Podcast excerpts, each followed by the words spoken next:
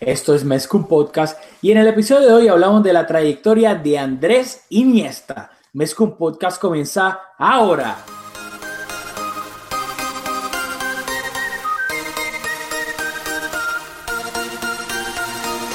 Kevin Roland, contigo empezó todo. Som el millor club del món, diguin el que diguin. Vinga Barça Catalunya! Apreteu-vos els cinturons, que ens ho passarem bé. Bienvenidos a Mezcum Podcast, espacio dedicado totalmente a cubrir la actualidad del Fútbol Club Barcelona. Les habla Rafa Lamuy junto a Julio Borras. Dímelo, Julio. Au, au. Dímelo, Rafa, me gusta que me reciba así con tanto cariño. ¿Cómo te va off-season? No tenemos partidos del Barça, la- el Mundial está próximo a comenzar, ¿qué tú crees?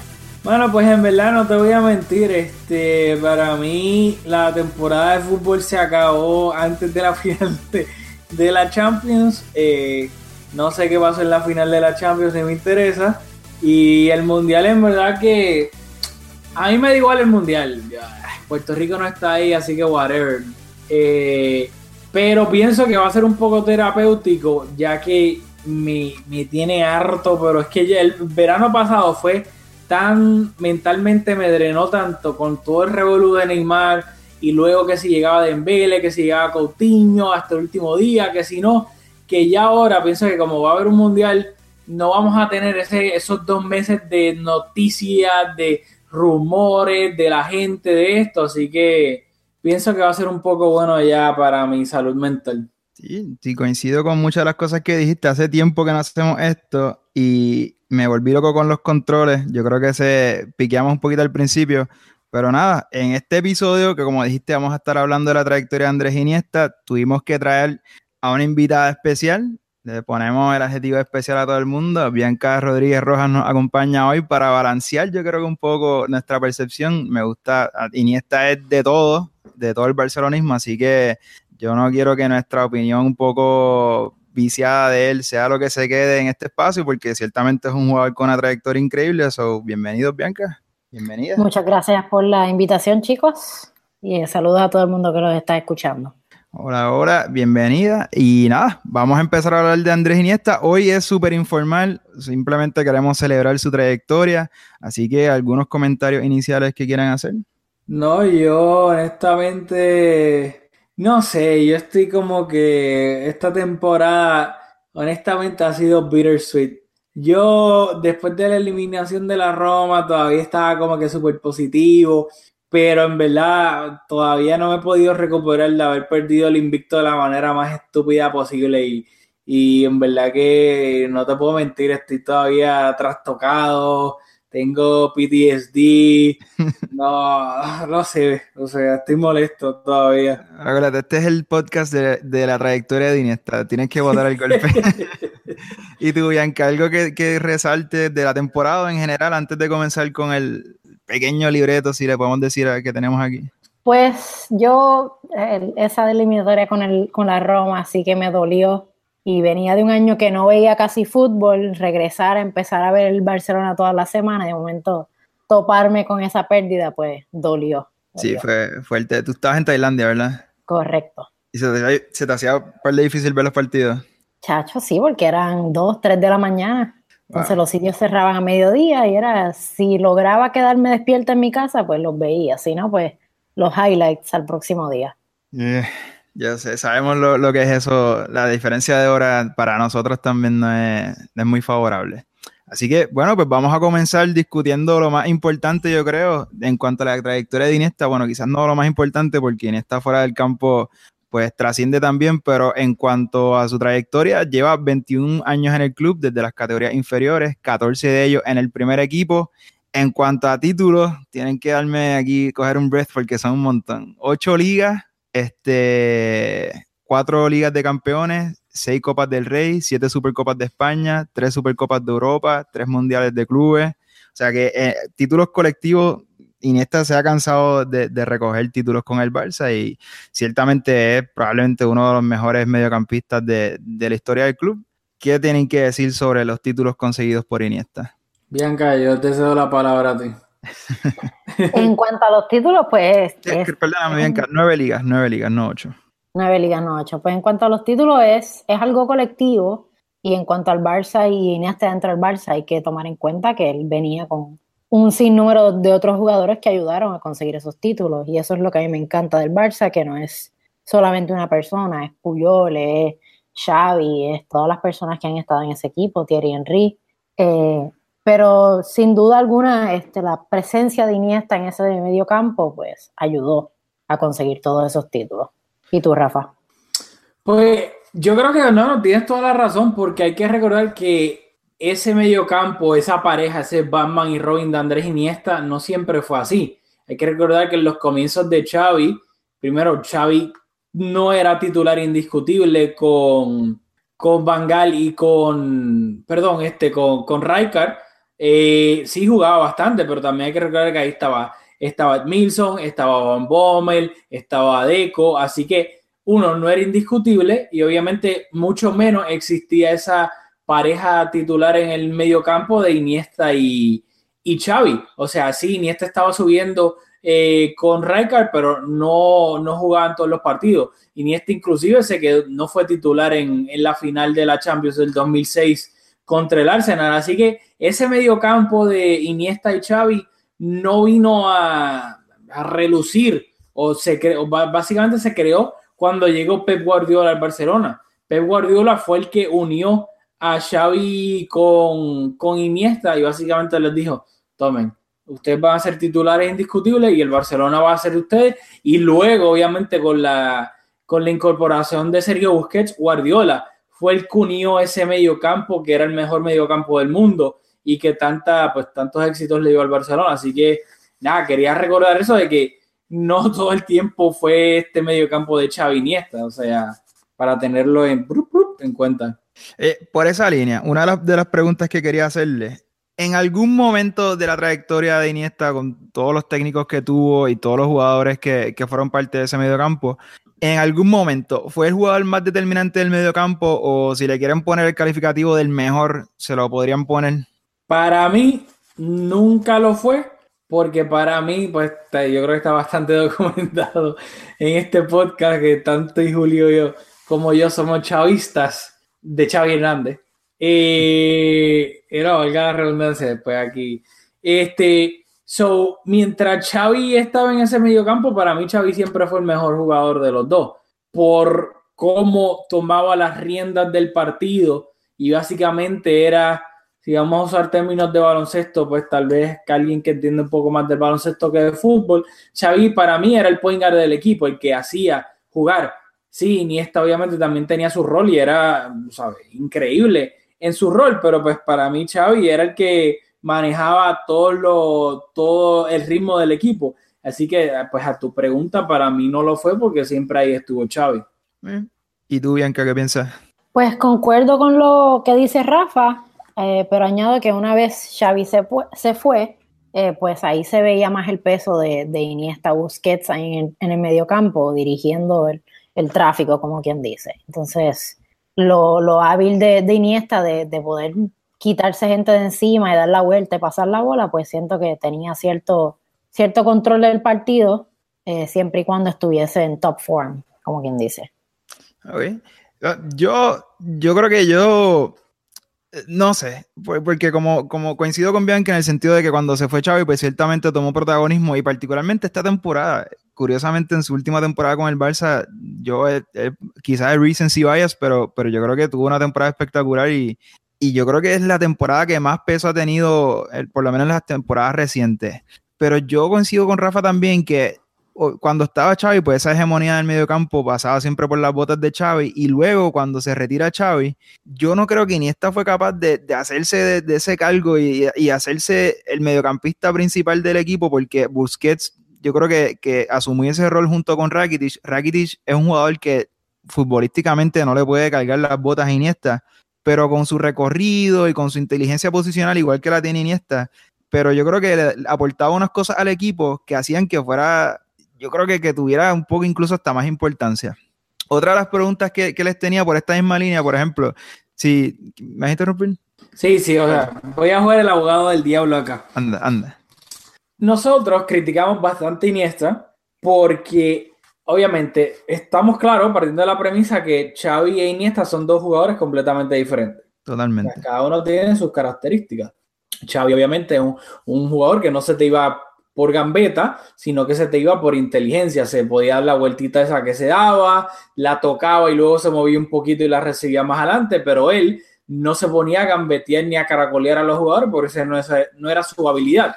Mientras tanto, Iniesta era un jugador de mucho más desequilibrio, de más de uno contra uno y esa capacidad de irse de su, de su marca.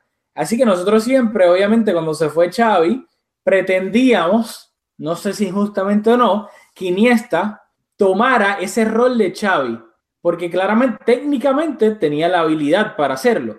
Y nosotros pretendíamos que tal vez al él tener la habilidad técnica de hacerlo, pues ok, pues entonces tiene que hacer el mismo rol de Xavi. Y te pregunto yo a ti, ¿no piensas que tanto tú como yo estábamos siendo injustos con Iniesta, pidiéndole que hiciera algo que nunca había hecho en su carrera? Y sería como pedirle a Xavi si Iniesta se hubiese ido antes, que entonces Xavi pasara un poco más adelante, hacer el rol de Iniesta y ponerse a gambetear, a, ponerse a gambetear cuando sabemos que claramente Xavi Hernández no es ese tipo de jugador. ¿No crees que fuimos injustos con Iniesta en ese sentido, pidiéndole algo que si se lo hubiésemos pedido a Xavi al revés, pues hubiese, Xavi hubiese, no hubiese, hubiese tenido problemas adaptándose porque ese no era su estilo de juego? Iniesta, para mi criterio, es víctima de su propia calidad. Y por eso coincido contigo. Yo soy súper injusto con él porque las expectativas que tenemos de él, yo creo que, que nunca se materializan porque su calidad es tanta. O sea, e-, él, es tan bueno que lo perjudica en nuestra percepción sobre él. Esperamos que haga unas cosas que sabemos, como por ejemplo en esta temporada, en la final de la Copa del Rey, en un equipo con figuras como las del Barça, que está jugando Messi, probablemente el mejor jugador de toda la historia, y en ese partido Iniesta fue el mejor jugador. Y, esa, y ese techo que tiene hacen que seamos injustos con él, así que estoy totalmente de acuerdo. A Iniesta le pedimos, pero hay diferencia un poco en el sentido de que yo creo que a Iniesta nunca se le pidió que fuese ese mediocampista de, de dámele y la recibo y, y, a Xavi se le criticaba mucho de hacer muchos pases laterales y eso no es lo que se le pedía. Yo creo que cuando somos exigentes con él es porque queremos que sea más determinante. Y determinante, tú puedes ser determinante de diferentes maneras. Xavi lo era dándose la vueltita, organizando el juego. Iniesta lo era desequilibrando la defensa con un poquito más de, en una posición un poquito más adelantada. Así que yo no creo que yo nunca le pedí que fuera el Xavi, sino que fuera el jugador más determinante. Y por eso creo que a veces frustrado porque no cumplía con esa expectativa que yo y yo creo que todo el mundo tenía de él, pero estoy de acuerdo contigo, sí, yo soy bastante, he sido bastante injusto con Iniesta. ¿Qué, qué piensa Bianca de, de, todo esto, de esa pregunta diabólica que le es un ah, Pues ahí yo tengo el bias porque eh, cuando estaba Xavi y Iniesta juntos, me gustaba más Iniesta porque se movía más, porque... Eh, salía, hacía esas gambetas y daba sus vueltas y pasaba la bola y se quitaba tres de encima y aparecía de la nada en otros lugares. Y por lo menos para mí eso es lo que, lo que me encanta del fútbol, especialmente del, Barcelona, es, ese que no es un juego que no se siente aburrido, que siempre hay movimiento. Y, viene de mi, de mi gusto del baloncesto, que siempre estamos metiendo puntos. Este, so me tuve que acostumbrar al fútbol y lo que me encantaba de esto era eso, el, el siempre movimiento.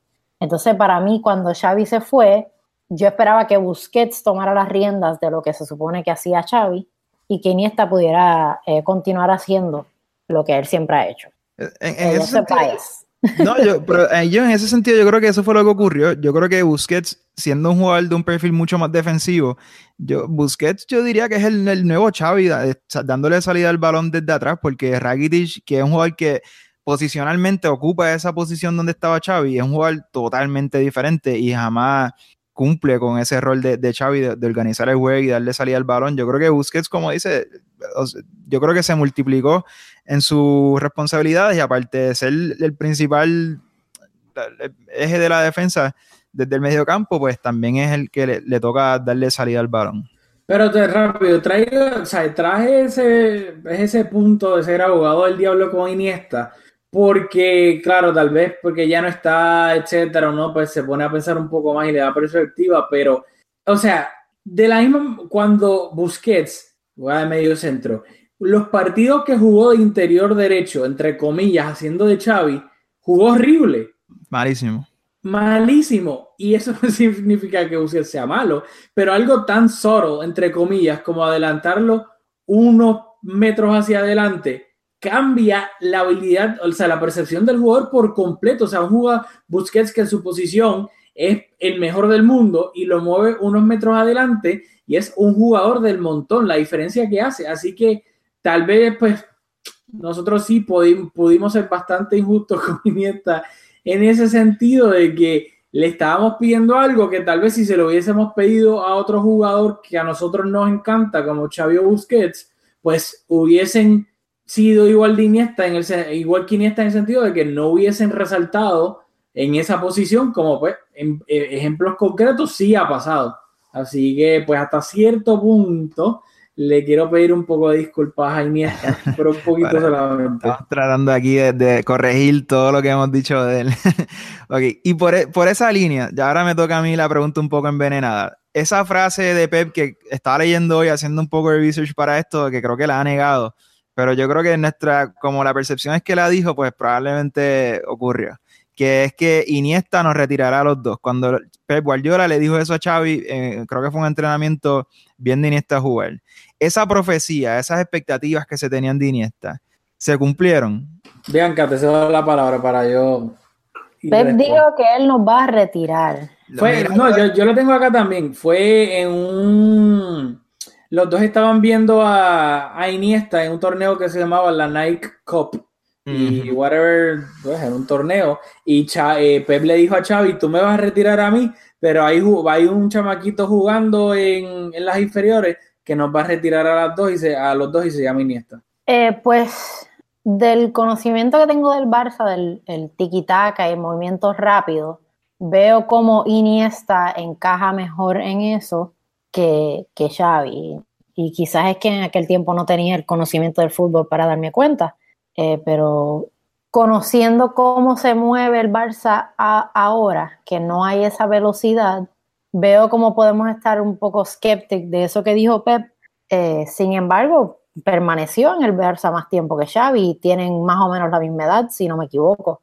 Xavi es un poquito mayor, pero sí, como que esa, esa transición generacional, no, yo, bueno, ahí la voy a contestar, eh, contestando a ti también, reaccionando a lo que dijiste yo no creo que esa, si yo miro eso como una profecía, el maestro Pep como que mirando a, un jugador que ya se perfilaba como su heredero y mirando al que venía después, pero yo, yo no sé si por, por no, sé por qué razón, pero a mí me queda la sensación de que, de que no hubo ese pase de, de la batuta, como, como quien dice, de Xavi y Iniesta. Yo creo que los dos marcaron una época juntos y yo no lo vería así como que Iniesta cogió ese rol de, de Xavi y, continuó con ese modelo de, juego y, yo creo que, sus mejores momentos coincidieron y como que, como igual que me parece que es tu percepción, como que Iniesta no cogía esa batuta, sino que como que fueron juntos y, y luego Por, por, aspectos físicos y, tal cosa, pues los dos empezaron a, descender en, nivel. Yo creo que Xavi un poco más por la edad y luego Iniesta esta temporada encontró la fuente de la juventud y a mí que mis expectativas para él al comienzo de esta temporada eran muy bajitas y me ha sorprendido gratamente y, reconozco que me equivoqué en mi assessment al comienzo de la temporada. Yo no pensé que Iniesta podía aportar tanto esta temporada, así que para hacer, darle finalidad a, este asunto de si se cumplió la profecía, yo, yo diría que no. No, no, no, no sé, no, diría que no. Bueno, pues te, pregunto, ¿crees que al, Pep creer que Iniesta lo iba a retirar, lo posicionó para que intentara hacer eso?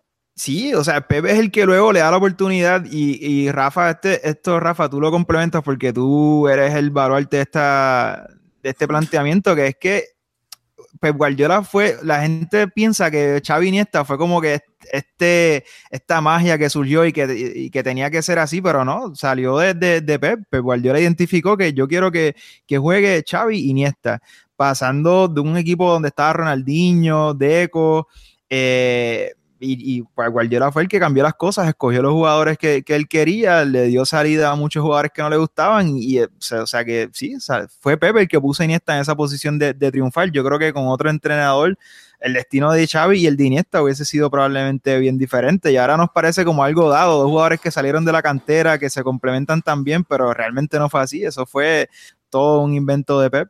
Claro, porque te, a mí me molesta mucho porque había mucha gente estúpida, un saludito a Jorge Méndez, que decía que ese, ay, el mediocampo de Busquets, Iniesta y Xavi, ah, como por arte de magia, sí, olvídate, The Greatest Show, que Guardiola así, que, perdón, aparecieron así por arte de magia, no.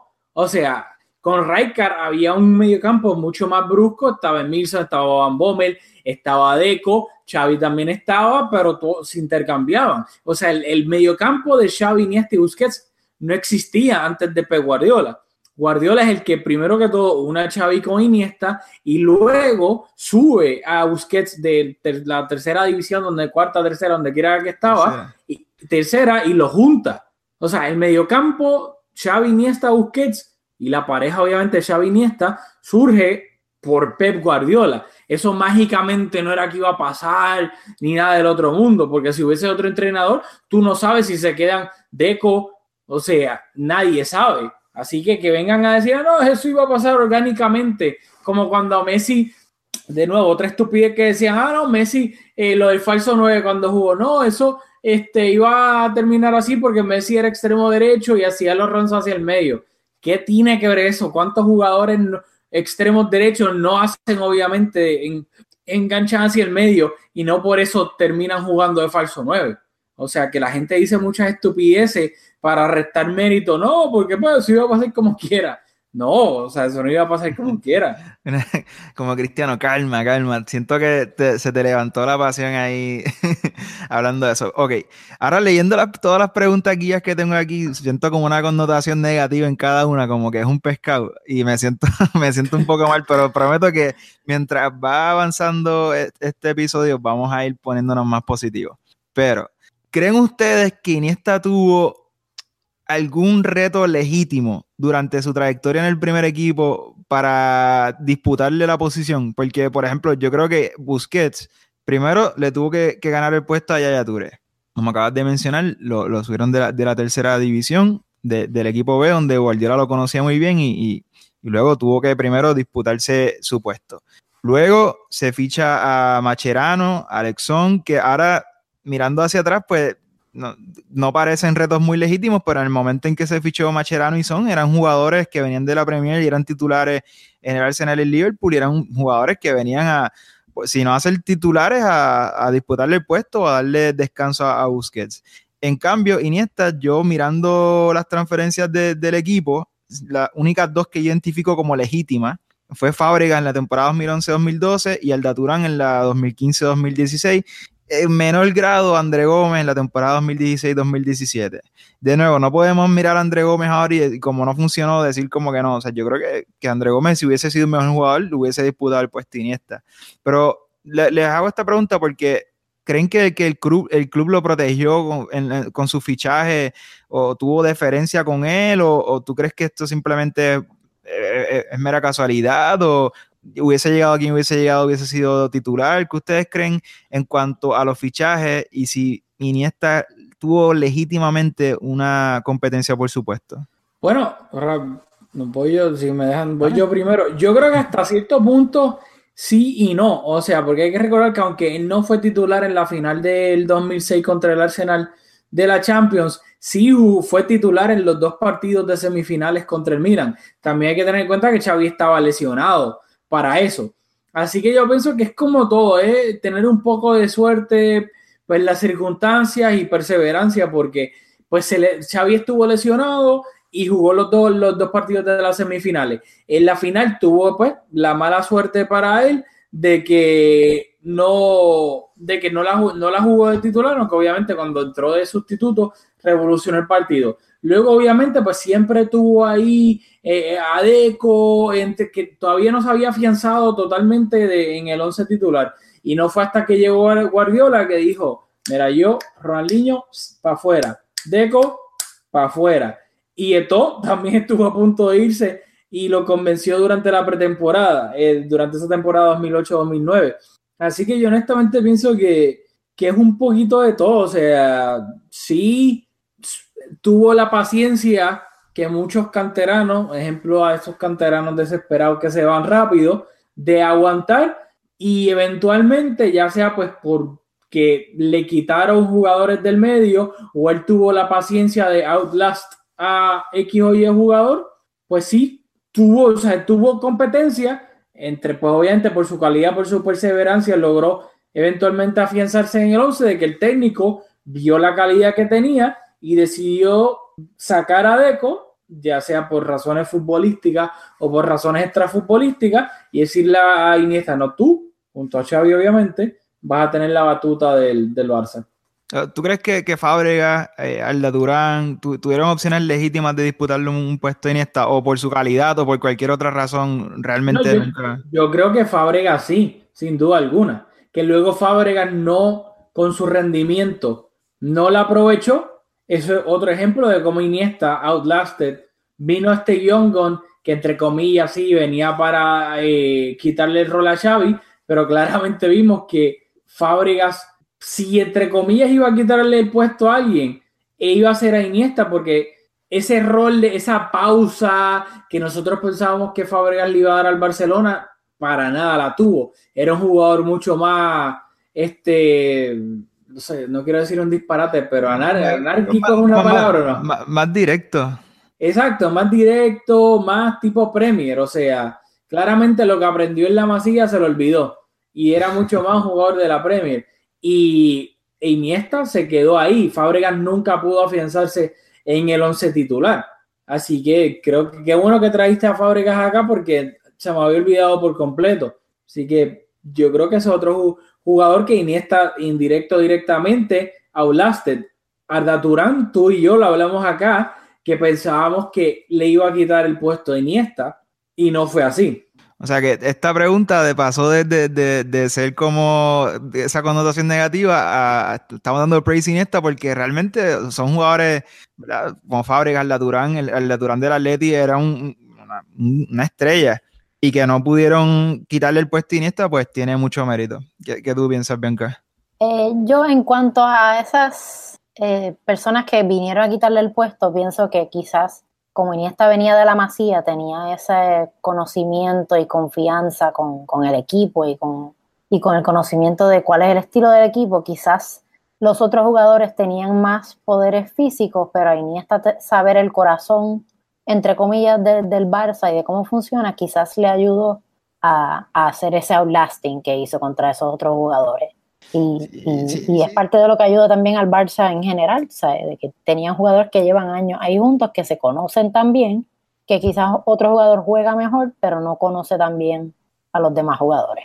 Sin duda, y eso es, una, eso es un buen punto porque en esta lo quería tocar y no lo tenía aquí en mis apuntes. Físicamente es un jugador que si tú lo ves sentado en el metro al lado tuyo, no te crees que es uno de los mejores jugadores del mundo. Y la capacidad que tiene, las cosas que hace en el campo con lo, con lo que tiene físicamente, yo creo que tiene mucho mérito porque hay jugadores como, por ejemplo, se me ocurre Pogba, que es un jugador que tiene, no estoy comparando a Pogba con Iniesta jamás, pero un jugador que igual, que tiene mucho regate, pero físicamente tiene unos atributos que Iniesta no tiene. Y Iniesta es siete veces el jugador que es Pogba. Así que en este fútbol moderno donde se le da tanta prioridad al aspecto físico que Iniesta haya logrado a la edad que tiene ser un jugador con el rendimiento que, que tuvo, yo creo que también tiene, tiene mucho mérito. Rafael, ¿algo que quieras añadir? Porque se me escapó mencionar su, su accomplishments individuales. Creo que tiene algo que decir antes. No, no, no, no, sigue, síguelo por ahí, síguelo ahí, Rodney. Ok. Galardones individuales de Andrés Iniesta, que quiero decir que no, no estoy seguro, esto es de mundo deportivo. Si si esta es la tabla final, me, no, me parece un poco. Bastante fiable. Es bastante fiable, tú me corriges, pero es el segundo jugador con más partidos en la historia del club. El primero es Xavi, Iniesta no, no lo pudo alcanzar y luego viene Messi eh, cerca de Iniesta. Yo creo que Messi tiene oportunidad de alcanzar a Xavi. Galardones individuales, mejor jugador de Europa en el 2012, segundo en el Balón de Oro en el 2010, tercero en el Balón de Oro en el 2012 nueve veces en el equipo ideal de la FIFA eh, los únicos dos jugadores que tienen más, que han conseguido este premio en más ocasiones, Messi y Cristiano Ronaldo, y casi nada. Este, en cuanto al balón de oro, France Football le, pidió perdón. Es un, premio que muchas personas piensan que, que, lo merecía. Yo no soy de ese, de ese pensamiento y no creo que, que Iniesta merecía ese balón de oro. ¿Qué tú crees? ¿Lo merecía o no? Qué bueno que vas a que quería usar eso de puente, de hablar de los eh, pues, trofeos individuales de Iniesta, porque obviamente el Big Elephant in the Room. Ah, perdóname, Rafa. Perdóname, perdóname, perdóname. Que hay unos cuantos más, porque creo que sé por dónde vas y te quiero alimentar tu, tu planteamiento. Esto, no sé quién los otorga y quién los escoge, pues no los había mencionado, pero nuevamente son de Mundo Deportivo. Podemos poner el link en la, en, la descripción del episodio, pero de no, no son, no son míos, pero iban. MVP en la Eurocopa 2012, MVP en la, en la final del Mundial del 2010 que anotó e, ese golazo. MVP de la final de la Eurocopa del 2012, MVP de la final de la Liga de Campeones del 2015. Yo tengo muchas diferencias con, ese premio, pero lo, lo, nombramos. MVP de la final de la Supercopa del 2011 y MVP de la final de la Copa del Rey de este año, que fue muy merecida. Eh, bueno, yo creo que eso demuestra lo clutch que fue Iniesta en las finales. O sea, podremos tal vez hablar, nosotros pues tal vez criticarlo en algunos partidos de camino a las finales, pero creo que Iniesta en casi todas las finales que ha disputado con el Barça y obviamente pues también con España, ha demostrado que en los partidos, en el partido importante, more often than not, exhibe su máximo nivel. Pero yo lo que quería decir es en cuanto, obviamente, el Big Elephant in the Room es que Iniesta nunca ganó el balón de oro y dicen que, pues, mucha gente de la opinión de que Iniesta mereció el balón de oro en el 2010 cuando España ganó el Mundial.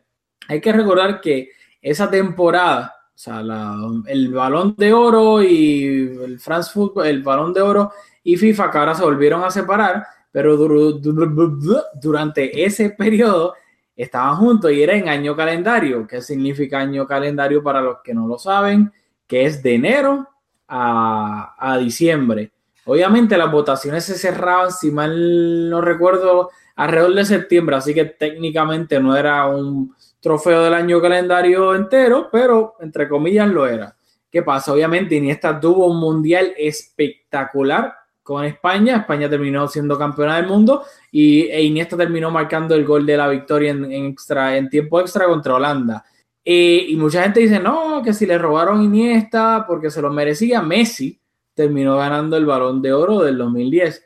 En mi opinión, ya que el trofeo, el título es de año calendario, de enero a septiembre, octubre, cuando saque cierren las votaciones, para mí Iniesta en el 2010 solamente tuvo un buen mes, que fue el año, el, mes del Mundial. Hay que recordar que en la temporada 2009-2010 de Iniesta, Iniesta se la pasó lesionado casi toda la temporada, inclusive habían rumores de que Iniesta por poco tal vez no llegaba al Mundial de Sudáfrica, a la lista final.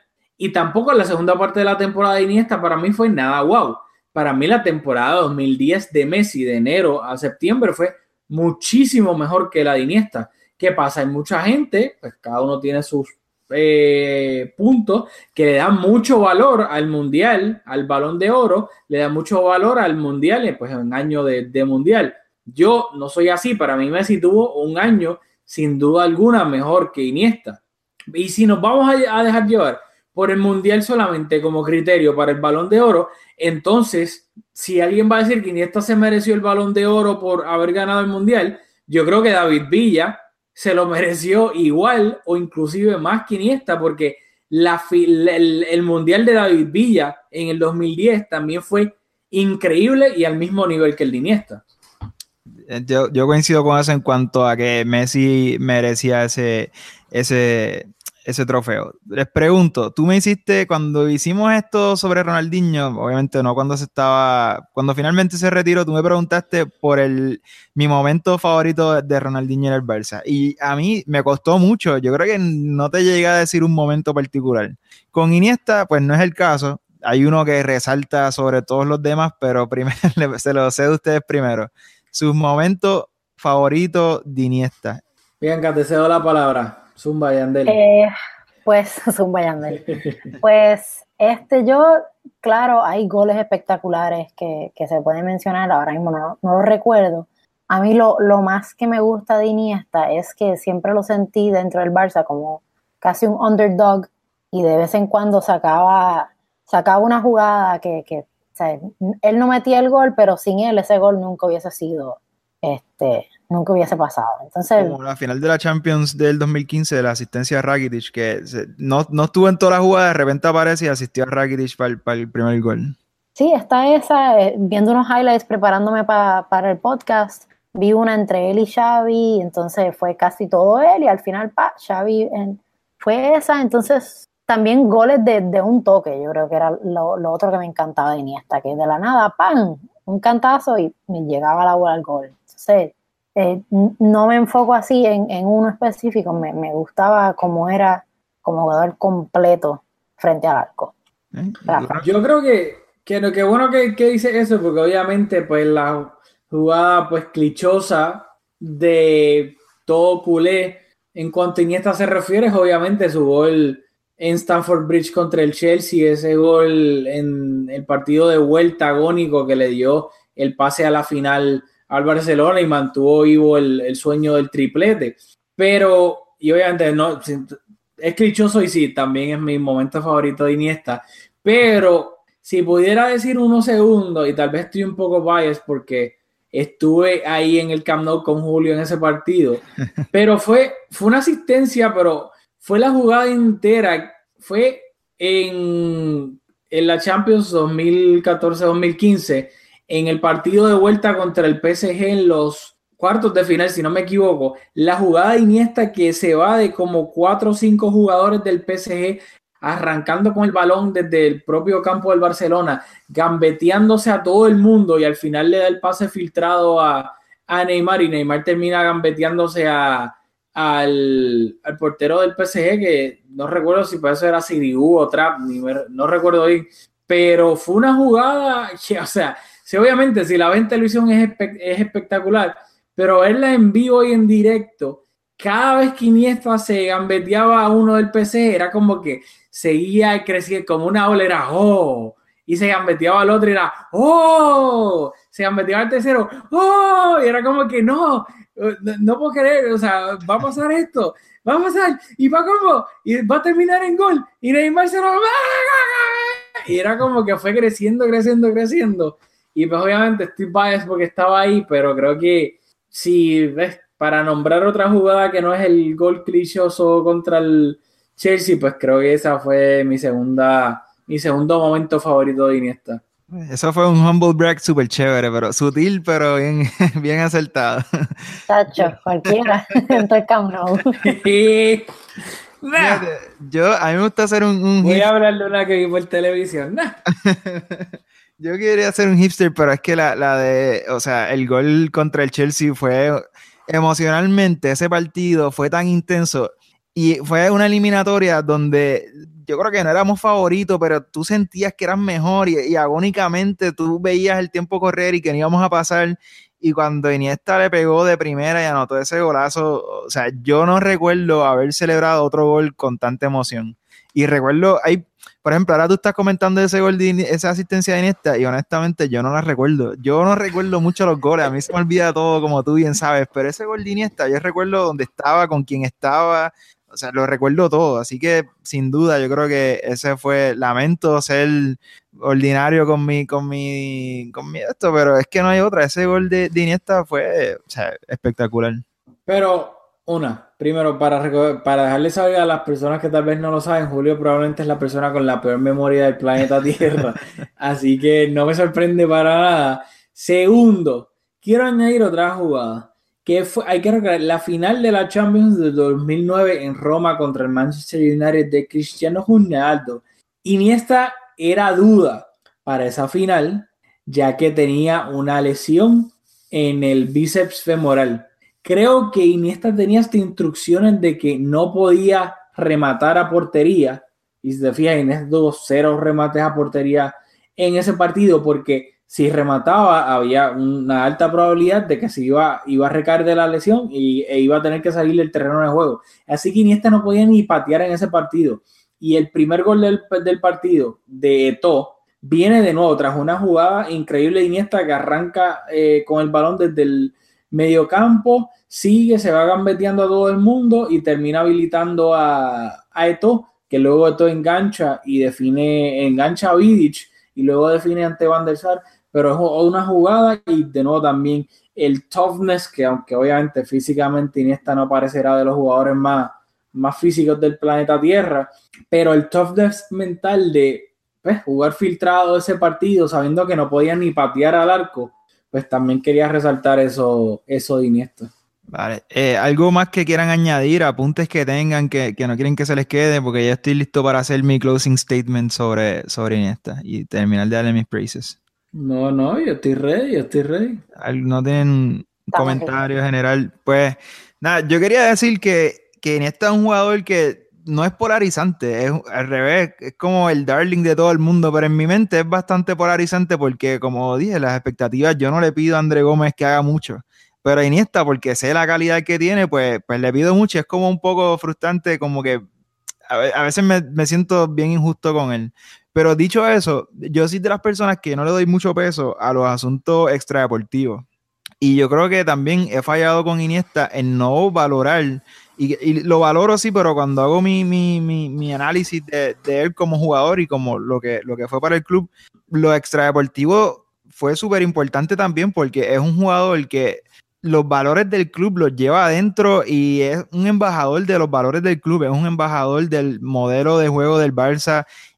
Todo lo bueno que es el Barcelona, toda esa magia que, por, la cual vamos al Barça y lo, apoyamos con tanto sentimiento y no apoyamos al español o cualquier otro club, eh, eso es intangible, no hay, no se personifican en, muchos jugadores como se personifican en Iniesta, o sea, es, eh, es incalculable esa, esa aportación que, que, que Iniesta le, le, da al equipo y que nos va a seguir dando a la institución del Barça. Ahora, yo creo que incluso su decisión del club que escogió por los lazos comerciales que tiene el dueño del club con el patrocinador de, del Barça ahora mismo, o sea, incluso hasta en la decisión del equipo que decidió marcharse, hasta en eso consideró al Barça. O sea que hay que agradecerle la durante toda su carrera la manera en que, en que ha llevado los valores del club, la manera en que se ha comportado yo creo que, y me siento mal diciendo esto, pero con el asterisco de en septiembre creo que fue cuando contradijo a, a Bartomeu llegando de la concentración que, que Bartomeu había dicho en Mundo Deportivo y en Sport que había principio de acuerdo y Iniesta